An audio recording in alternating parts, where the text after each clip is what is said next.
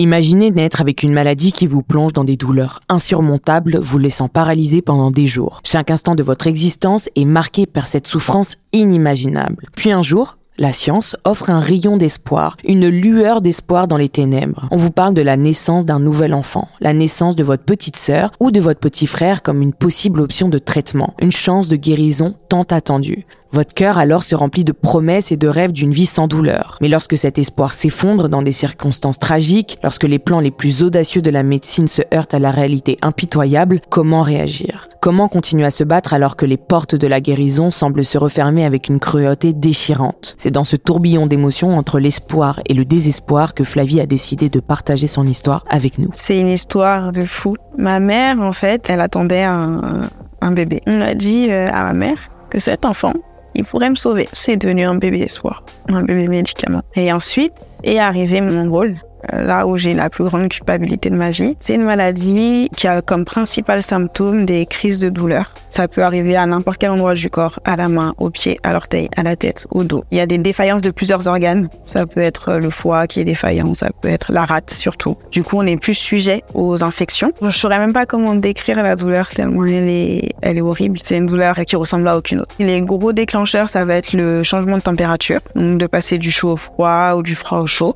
ça va être la déshydratation, ça va être la douleur qui n'est pas liée à la drépanocytose forcément, c'est-à-dire que par exemple, je me cogne, j'ai mal au genou, et ben ça va déclencher une crise euh, dans la jambe par exemple. Si c'est une crise à la jambe, marcher c'est compliqué. Si c'est une crise au dos, bah oui, puisque le dos ne sert pas à grand chose euh, au niveau de la marche. Après, tout dépend de l'intensité de la douleur. C'est-à-dire que je peux avoir tellement mal au dos que je vais être prostrée dans mon lit et ne plus bouger. J'ai fait une crise. Une crise euh, grave. Je me rappelle avoir euh, eu mal à la poitrine, avoir eu du mal à respirer, être allé à l'hôpital, être euh, monté dans un camion de pompiers et m'être réveillé dans un caisson stérile avec une sonde dans la bouche.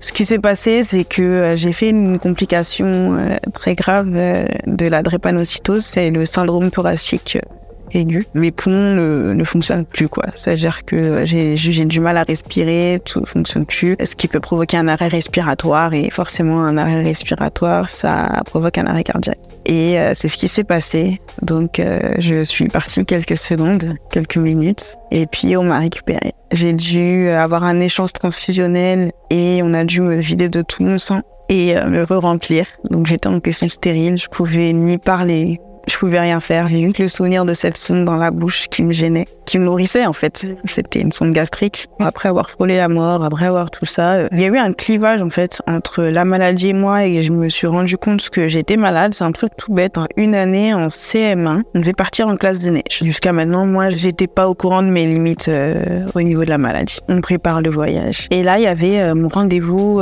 mensuel avec le médecin qui me suivait à l'époque. Ils m'ont pris les trois, mes deux parents et le médecin, ils m'ont fait asseoir et ils m'ont dit euh, Ta vie, la classe de neige, ce sera pas pour toi. Et je comprenais pas. Elle me dit Oui, mais euh, tu ne peux pas monter au plus de 1400 mètres. Et euh, rien que le chalet, en fait, il dépasse ta limite et tu ne pourras pas skier. C'est un truc tout bête, mais à partir de ce moment-là, j'ai été en colère contre la maladie. Ta maladie, là, elle t'empêche de faire ça comme les autres. Et là, ça a été ah non, mais non, ma vie ne se passera pas comme ça. Plus le temps passait, plus je ne je m'imposais plus de limites. C'est-à-dire que euh, j'avais pas le droit de faire du sport, mais si à l'école on me disait de courir, j'allais courir. La piscine, ben, qu'elle soit chauffée à 27 degrés ou pas, j'y allais. Et j'avais personnifié la maladie et je me l'ai montré. Et que, mais non, un gars, c'est pas ça qui décide, c'est moi. J'avais pas conscience qu'une crise pouvait aller vraiment loin et que je pouvais en mourir. J'avais tellement géré les crises toute seule depuis l'âge de 5 ans que pour moi, euh, c'est moi qui maîtrisais les crises en fait. Au collège, j'ai eu euh,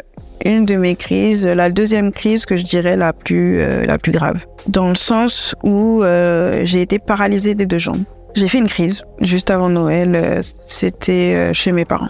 Et on devait aller la passer chez ma tante qui habitait en région parisienne aussi. Et impossible de marcher. Impossible de jambes paralysées. Mes parents m'ont traité comme ils me traitaient d'habitude. Et d'habitude, ça allait en fait. Même pour moi, à ce moment-là, je me suis pas inquiétée. Mais c'est vrai que j'avais mal en fait, j'avais très mal et j'étais vraiment paralysée. Et du coup, euh, je pense qu'ils n'ont pas réalisé tout de suite que j'étais paralysée, donc on continuait de vivre. Ma mère est obligée de me laver, me porter dans les toilettes. Tellement que la deuxième nuit où ça a commencé, ils, me portaient plus dans les toilettes, tout le monde sortait et je faisais pipi dans le salon. On me lavait dans le salon et ça devenait une normalité. Et quand euh, j'ai raconté ça aux médecins, ils ont dit mais il fallait venir c'est très grave là, ça aurait pu très mal finir. Et ma mère a dit, mais moi je pensais que c'était une crise d'habitude. J'avais pas compris que c'était une crise qui avait été grave. Donc euh, le médecin a compris, parce que vu qu'on gérait tout à la maison d'habitude, je pouvais rester chez moi euh, très longtemps, très longtemps, très longtemps euh, en, étant en crise et sans me soucier que ça se trouve là, bah, j'étais en anémie sévère, qu'il y avait un, un, de mes organes qui ne fonctionnait plus, qu'il aurait fallu me transfuser. Mais en fait, je m'en foutais. J'ai eu ma mère en exemple en fait, qui était malade. Ma mère, je, l'ai vue être, une héroïne avec la maladie. Je l'ai vue euh, faire tellement de choses, s'occuper de nous en étant malade. Elle me racontait que elle aussi, quand elle était au collège, elle voulait tellement pas manquer les cours que euh, elle allait avec un manche à balai quand elle avait mal aux jambes pour s'appuyer comme une béquille. Quand on a une mère comme ça, est-ce que toi tu peux t'apitoyer sur ton sort? Tu peux pas. Et ce qui a fait aussi que je n'en ai plus parlé, c'est quand j'ai perdu mon pilier en fait. J'ai perdu ma mère, j'ai perdu mon modèle, j'ai perdu la moitié de ma vie en fait. La cause du décès n'est pas en rapport avec la maladie, mais l'histoire est en rapport avec ma maladie et tout à fait en rapport avec moi. Ma mère, en fait, euh, elle, elle, attendait un, bébé. C'est une histoire euh, de fou. Elle voulait pas d'un bébé. Ma mère, euh, elle avait 43 ans. Elle a été avortée. Quand elle a été avortée, ils se sont trompés, ils lui ont fait une échographie. Et ensuite est arrivé mon, bah, mon rôle. Euh, là où j'ai la plus grande culpabilité de ma vie, on a dit euh, à ma mère que cet enfant, il pourrait me sauver, que ce bébé, si elle le gardait, il pourrait me faire un cordon et que je serais plus malade. Donc, elle a décidé de garder l'enfant. Elle l'aurait pas fait si je n'avais pas été là. Ça a été une grossesse parfaite, pour une fois d'ailleurs. Une grossesse euh, tellement parfaite. C'est devenu un bébé espoir un bébé médicament. Il faut que le bébé et la personne soient compatibles. Du coup, on prend des, ce qu'on appelle les cellules souches. C'est seulement les fœtus qui ont fait. Donc, quand il naît, on prend les cellules du cordon et euh, on essaye de régénérer mon sang avec ces cellules-là pour qu'il y ait un sang euh, non malade. On la dépose euh, le dimanche soir pour qu'elle soit déclenchée, qu'elle accouche. Et le mardi, j'ai appris par mon père qu'elle était morte qui a fait euh, un arrêt cardiaque. On soupçonne une embolie amniotique. Et en fait, euh, l'embolie amniotique, c'est une euh, complication très rare de l'accouchement, mais sur laquelle tu as 1% de chance de survie. C'est quelque chose qui peut arriver. Quand ça arrive, on ne sait pas pourquoi. Maintenant, la prise en charge, si derrière elle n'est pas adéquate, ben, on perd les deux. Parce que ce jour-là, j'ai perdu mon petit frère aussi. On m'a tout pris. On m'a tout pris ce jour-là. J'en ai tellement voulu au médecin au début sans savoir pourquoi, parce que je ne connaissais pas euh, les causes de la mort. Je ne connaissais pas ce qui s'était passé. Je l'ai su après en lisant le dossier. Mais j'en ai beaucoup voulu au médecin. Je m'en suis beaucoup voulu à moi-même en me disant que si j'avais pas cette fichue maladie, si j'étais pas née, si je n'avais pas existé, ça ne serait pas arrivé. Et je m'en suis beaucoup voulu parce que le jour même, c'était mardi gras. C'était mon premier mardi gras au lycée. Lui avais volé du maquillage J'étais toute contente. Et euh, mon père m'a demandé le matin même s'il voulait que j'aille la voir à l'hôpital. J'ai refusé parce que c'était mardi gras au lycée. Et je me dis que si on était allé, on l'aurait peut-être vu une dernière fois. On aurait peut-être sauvé. Mais je voulais faire ce fichu mardi gras. Donc il y a eu toute cette culpabilité qui a été sur moi et qui est encore sur moi en fait, tous les jours. Je me dis que les choses auraient été bien différentes si j'avais pas été dans cette vie en fait. J'ai touché le fond après.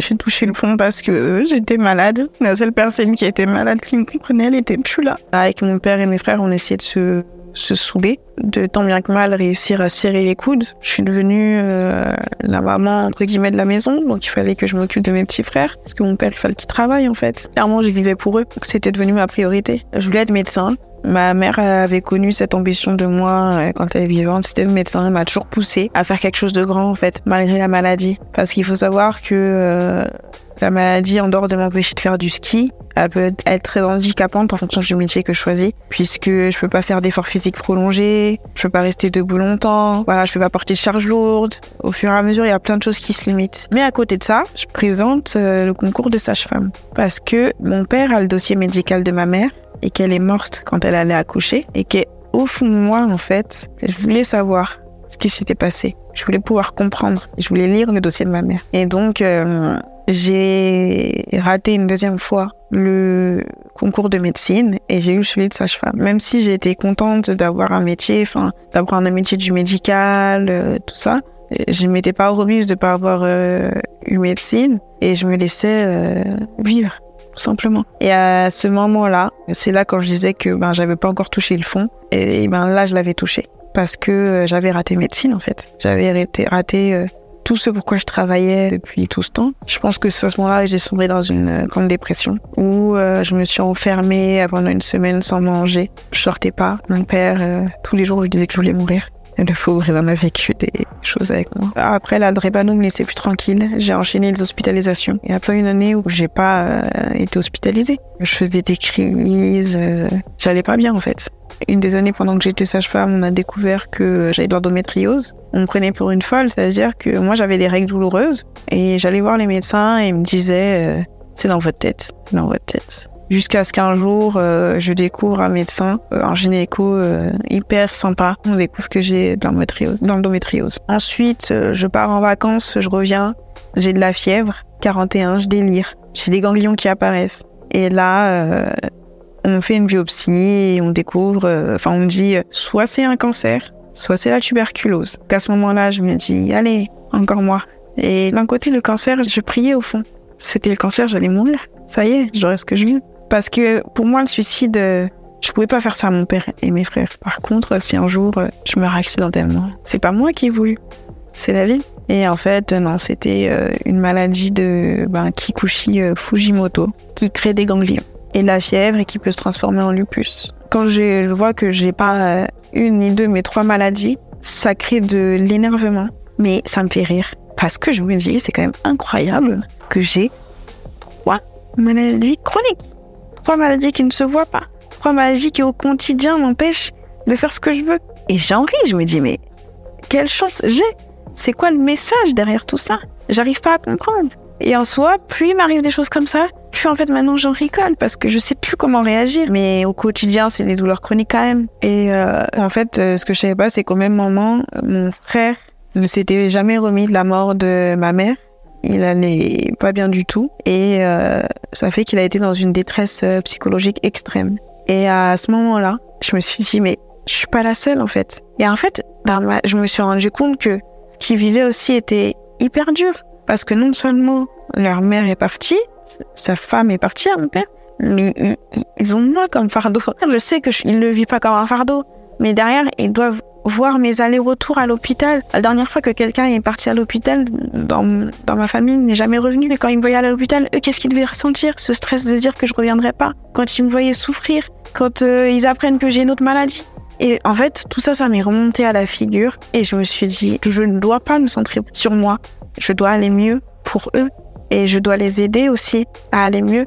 Je dois comprendre que eux, ce qu'ils vivent aussi, c'est difficile. Donc, euh, j'ai décidé d'entamer une thérapie la thérapie m'a beaucoup aidé sur le fait qu'aujourd'hui, euh, je vais prendre la parole, la parole dans les médias parce que je m'en suis cachée pendant longtemps et que euh, pour moi aujourd'hui, ce n'est plus une honte d'être malade. Euh, je me rends compte qu'avec ma maladie, j'ai accompli beaucoup de choses malgré tout. Je suis sage-femme aujourd'hui, donc enfin me dire que pendant cinq ans, en fait, J'alternais hôpital. Le lendemain matin, je sortais, j'étais quand même en garde. J'allais travailler. Puis après, j'enchaînais avec mon boulot euh, à côté pour me faire euh, des économies. Enfin, tout ça, je l'ai fait. Euh, je me suis pas laissée abattre. J'aide des mamans à accueillir leur bébé. J'accompagne aussi mieux et bien les patientes en deuil périnatal, c'est-à-dire celles qui ont perdu leur bébé en ventre. C'est un moment privilégié pour moi. C'est un espèce de lien qui reste inconscient avec ces femmes-là. C'est pas mes mamans, mais j'imagine que j'accompagne ma mère et que voilà, il faut que je sois là. J'ai utilisé euh, mes douleurs en force. C'est pour ça qu'aujourd'hui euh, j'en parle. Pour dire aussi que euh, c'est pas parce qu'une maladie est invisible qu'elle n'est pas là, que on existe aussi, que nous on se bat, que j'ai plus honte en fait. Euh, cette maladie, euh, c'est ma force. Je l'ai combattue. Elle a été mon ennemi. Elle a été ma coloc. Et aujourd'hui, c'est ma force. Et celle qui m'a amené au sommet.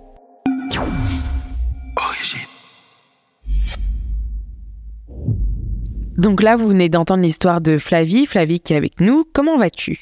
Bah écoute, euh, ça va, merci et toi? Ça va très très bien. Je suis contente de t'avoir au téléphone parce que bah ça fait un petit moment qu'on s'est pas vu. Tu fais partie des premières personnes euh, qu'on a interviewées sur Origine Média et tu avais une histoire, euh, je la trouve particulière parce que je pensais pas qu'elle pouvait exister. Euh, tout ce sujet autour du bébé médicament, même autour de ta maladie que que je, je ne connaissais pas euh, à cette époque-là.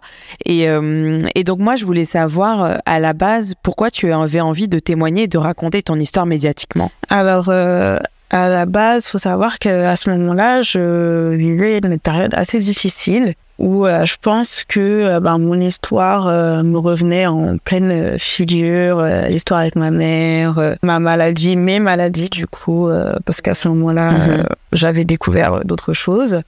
Et j'ai ressenti le besoin en fait de me plier et de le dire à, à tout le monde. Et en fait, je suis tombée sur Facebook au tout début euh, sur les vidéos de témoignages et qui m'emportait à chaque fois. Et je me suis dit, ben, pourquoi pas? Je voulais le faire pour moi, au de base, sans penser que euh, ça irait, euh, ça prendrait une autre ampleur, en fait. Quand tu dis que tu avais vu des témoignages sur Facebook et que ça te faisait du bien, dans quel sens ça te fait du bien de voir des personnes raconter leur histoire? Ben, c'était dans le sens où, euh, déjà, tu dis que t'es pas seul. Quand t'as de ce, ce genre d'histoire, t'as l'impression vraiment d'être seul au monde, que personne ne comprend ta douleur, personne ne comprend ta peine. Et quand tu vois ce témoignage, tu dis que t'es pas seul et tu dis qu'en fait, il y a aussi euh, pire que toi. Et je pense que ça te fait un, peu relativiser et que ça te fait du bien en fait de dire que euh, on est plusieurs à vivre ce genre de choses. C'est peut-être malsain, mais c'est plutôt comme ça qu'on le ressent. Non, moi je trouve pas ça malsain, je trouve ça plutôt naturel et, et humain. On a besoin de sentir qu'on appartient à une communauté, à un groupe, on a besoin euh, Surtout, je pense que lorsqu'on souffre, on a besoin de comprendre qu'il y a une forme de normalité et que c'est pas aussi un acharnement sur nous, quoi, tout simplement. Donc, je pense que c'est que c'est naturel ce que tu ressens. Mais quand tu avais vu des témoignages, tu trouvais pas des histoires qui ressemblaient à la tienne? Non, c'est vrai que euh, je n'en trouvais pas. Euh, qui ressemblaient à la mienne, j'en trouvais pas qui parlaient de ma maladie, de mes maladies, et je pense que c'est vrai que ça a été aussi un déclencheur dans le sens où euh, la drépanocytose, c'est la première maladie génétique euh, en France. Euh, on n'en parle pas et plein de gens ne sont pas au courant, même des personnes qui sont porteurs. Un sujet mm. qui moi me peine et me tient à cœur dans le sens où j'aimerais que les gens soient au courant. Et je me suis dit ben pourquoi pas? En racontant mon histoire, euh, ben certaines personnes seront informées et pourront peut-être ben, découvrir, j'allais dire leur gène, mais en tout cas leur histoire à travers la mienne. Et comment tu te sentais alors le jour d'interview Tu étais euh, dans quel état d'esprit? Alors j'étais euh, stressée au début, stressée parce que euh, je pense que je me suis dit mais qu'est-ce que tu fais? Tu vas aller raconter ta vie. Puis en fait ce jour-là en plus je faisais une, j'étais en début de crise, donc j'étais là en mode bon j'espère que je vais réussir à gérer et que j'aurai pas mal. Et au final ben ça a été, c'était pas aussi pire que je m'attendais en fait. ouais, j'espère bien. On t'a pas torturé, je t'ai pas torturé ce jour-là. Non, pas du tout. Et comment tu t'es senti après, justement, vu que tu avais beaucoup d'appréhension, le fait que tu as pu sortir ton histoire, tu as pas mal parlé de ta maman, tu as même aussi parlé en dehors de toi, tu as parlé aussi de ton petit frère, d'avoir été autant profondeur dans ton intimité, comment tu t'es senti par la suite euh, Étrangement soulagée. Je pense que ça a été le premier sentiment mhm. de me dire euh, waouh, j'ai raconté tout ça et surtout, je pense que je m'attendais pas à raconter tout ça. J'étais venue pour effectivement raconter euh, mon histoire, parler de la maladie. Et euh, une chose en entraînant une autre, euh, j'ai vraiment raconté tout. Et c'est la première fois que j'abordais autant ben, toute ma vie. Donc sur le coup, j'ai été soulagée. Et puis après, je me suis dit, mais cette histoire ne, ne, concerne pas que moi. Comment vont prendre euh, ben, mes proches Même si je pense que j'ai réussi à préserver l'intimité euh, ben, de ma famille, je me suis dit, mais imagine, euh, ils sont pas d'accord, mais qu'est-ce que c'est? Et c'est vrai que je me suis posé beaucoup de questions en me disant, mais quelles vont être leurs réactions? Et alors? Et ben, étonnamment, ils ont tous été très touché. Mon père qui, au début, ne voulait pas regarder la vidéo parce que quand je suis rentrée en fait de l'interview, il savait que j'y allais pour ça. Il m'a dit mais cette histoire ne t'appartient pas. C'est vrai que je me sentais assez mal. Mes petits frères, ils n'ont pas forcément eu de, de réaction. Mon père n'a pas fait partie des premiers à la regarder. Il l'a regardé bien après. il a été vraiment touché. Mes frères aussi. Je pense qu'il a aussi vu un côté de moi qu'il n'avait pas vu. Plein de choses que je lui avais pas dites étaient sur cette vidéo. La souffrance aussi, je pense qu'il l'a vu, il l'a ressenti. Et euh, ça a permis quand même de nous rapprocher à un certain niveau. Ah, ça, je suis contente parce que c'est vrai qu'il y a de grands risques quand les personnes bah, viennent raconter leur histoire. Soit elles sont complètement conscientes que bah voilà, ça peut avoir un impact bah, potentiellement aussi négatif sur leur famille parce que c'est parce que la personne est prête à raconter son histoire que toute la famille est prête à voir euh, son histoire diffusée. Après, euh, bien évidemment, je pense que pour n'importe quelle personne, que ce soit médiatique ou pas, il faut s'émanciper donc euh, du point de vue de, de, notre entourage pour pouvoir accepter notre propre histoire. Et parfois, on a aussi des personnes qu'on a reçues, on a diffusé l'histoire et quand des personnes de l'entourage sont tombées sur la vidéo, elles nous ont demandé de supprimer parce qu'elles n'étaient pas prêtes. Tu as eu de la chance et je suis hyper contente d'entendre que ça a pu te rapprocher de ta famille, surtout si au début, en plus, ton père était euh, réfractaire à, à, cette interview. Donc ça, ça fait plaisir, mais des personnes qui réagissent très très mal et, les interviewés n'acceptent pas euh, de blesser ou de décevoir, ce que je comprends totalement. C'est bien en amont de se dire, est-ce que je suis prête à recevoir de la négativité de la part de mon entourage qui n'est pas prêt à, diffuser notre histoire, quoi, tout simplement. Et plus généralement, quand euh, ton histoire est sortie, comment toi tu l'as réceptionnée? Comment les gens l'ont réceptionné, qu'est-ce qui s'est passé Ça a pris une ampleur euh, à laquelle je m'attendais euh, absolument pas. Quand l'histoire est sortie, je suis pas allée voir, j'étais en mode euh, Pourquoi En fait, je me suis dit mais qu'est-ce que tu as fait? Tout le monde va connaître ta vie, des choses que tu cachais. Parce que ma maladie, voilà, comme je t'expliquais pendant l'interview, c'est pas quelque chose dont je parlais à tout le monde. Si les gens pouvaient ne pas le savoir, ben, c'était tant mieux. Je me suis dit, mais attends, t'as passé tout ce temps à essayer de paraître euh, bien normal, sans être une petite fille euh, blessée par la vie. Et là, tu te livres comme ça. Et les premiers retours que j'ai eus, ça a été tout le contraire de ce que je pensais. C'est que les gens m'ont pas vu comme une pleurnicheuse, parce que c'était ça aussi. Hein. C'était la peur d'être vu comme quelqu'un qui se plaint de sa vie. Euh, une victime. Et ouais, voilà, hmm. une, euh, une, victime. Mais au contraire, euh, beaucoup m'ont dit que, que j'étais une combattante. Hmm. Ça a inspiré aussi beaucoup de monde. Comme je t'ai dit, ça a permis aussi, ben, avec certains proches, je suis quelqu'un qui m'exprime pas beaucoup, euh, qui exprime pas beaucoup mes sentiments et toute la souffrance que je ressentais à ce moment-là, les gens ne le savaient pas autour de moi et je pense que ça a permis à certains euh, de mettre des mots sur euh, bah, mon comportement et moi de leur expliquer voilà, voilà ce que je vis. Énormément, énormément d'amour, beaucoup, beaucoup de force. J'ai aussi vu que ça pouvait inspirer certains autres bah, malades. Ça m'a fait beaucoup de bien de voir que ça, ça a pu servir à d'autres personnes. Parce que tu as reçu aussi des, des, messages de personnes qui ont la même maladie? Euh, oui, j'ai eu euh, plein de messages de, euh, de gens qui étaient malades comme moi. Que ça aussi, c'était un aspect qui m'embêtait un peu parce que euh, faut savoir que euh, je faisais tout pour ne pas me retrouver euh, avec des gens qui avaient la drépanocytose par exemple. Pourquoi? Euh, Voir la maladie en face en fait me, me, hmm. faisait, me faisait peur. Voir ce qu'elle pouvait me faire. Un effet miroir? Ouais, c'est ça. Hmm. Et euh, donc au début je recevais beaucoup de messages de gens malades et j'étais là non mais tout ce que je voulais pas. Et au final là je suis rentrée, si je puis dire rentrée, dans une communauté où on est plusieurs malades, où on se soutient, où on où on s'entretient, des gens comme moi, ben en fait, euh, j'ai pas eu encore beaucoup de bébés médicaux, enfin, d'histoires de bébés médicaments, mais des gens qui ont plusieurs pathologies comme moi. Et ça a permis de créer euh, une synergie entre nous et je me suis rendu compte qu'être entourée ben, de gens qui ont la même maladie que moi, euh, ça fait quand même du bien. Donc tu, tu dirais que ça t'a un peu aidé à surmonter ta peur, d'accepter un peu ta maladie et certains aspects de ta maladie? Ça m'a permis d'accepter certains aspects de ma maladie. Trop bien. Ça m'a permis aussi de voir que la maladie n'était pas que handicap parce que euh, je suis des personnes épanouies qui peuvent faire du sport, qui font des sprints. Euh, à contrario, je suis une personne qui est obligée d'aller toutes les semaines à l'hôpital pour se faire transfuser. Enfin, ça nous aide à relativiser. Mhm. Euh, j'ai eu plein de soucis de santé là, euh, fin d'année. Les personnes qui sont venues vers moi, ben, c'était des personnes malades comme moi. C'est vrai que ça m'a vraiment aidé à surmonter cette peur de me retrouver avec d'autres personnes malades et à voir la maladie d'un autre œil. En fait, toi qui as pu inspirer, comme tu dis, ça a pu inspirer plein de personnes. En fait, en, diffusant ton histoire, tu as trouvé des personnes aussi qui ont fini par t'inspirer quoi par la suite. C'est exactement ça. C'est hyper cool, ça. Je suis hyper contente d'entendre ça. Et, quand tu as reçu tous ces messages et que tu as intégré cette communauté dont tu parles, est-ce que tu as fini par réussir à te regarder ou pas